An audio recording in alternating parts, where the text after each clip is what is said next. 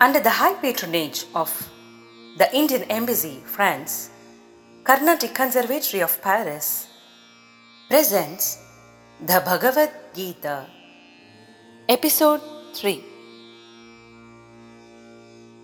पाराशर्यवचः सरोजममलं गीतार्थगन्धोत्कटं नानाख्यानककेसरं हरिकथासम्बोधनाबोधितं लोके सज्जनषट्पदैरहरहः पेपीयमानं मुदा भूयाद्भारतपङ्कजं कलिमलप्रध्वंसिनः श्रेयसे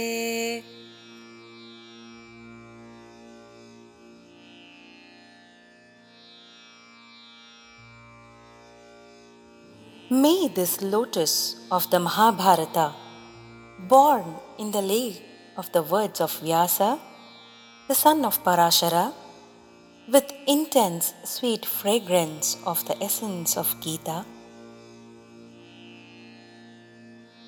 with many stories as its stamens, fully opened by the discourses of Hari, the destroyer of the effects of Kali Yuga, and drunk joyously by the bees of good men in the world, day by day become the bestower of good to us.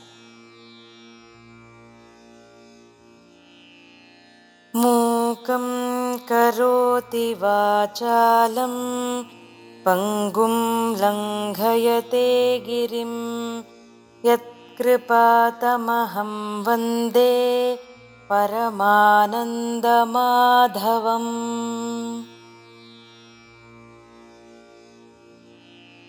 I bow down to Sri Krishna, the source of all joy, whose compassion brings speech from the lips of the dumb and carries the lame over the mountains.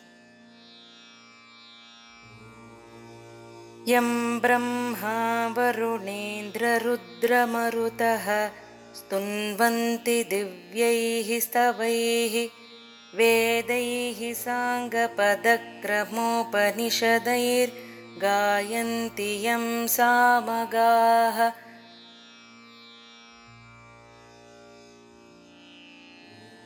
ध्यानावस्थिततद्गतेन मनसा पश्यन्ति यं योगिनो यस्यान्तं न विदुः सुरासुरगणाः देवाय तस्मै नमः।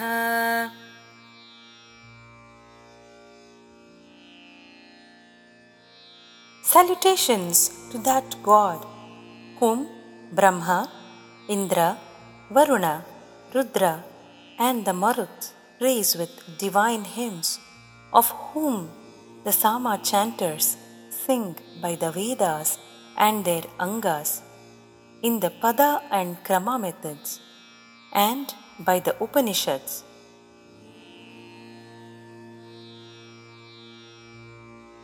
Whom the yogis see with their minds absorbed in Him through meditation, and whose ends the hosts of Devas and Asuras know not.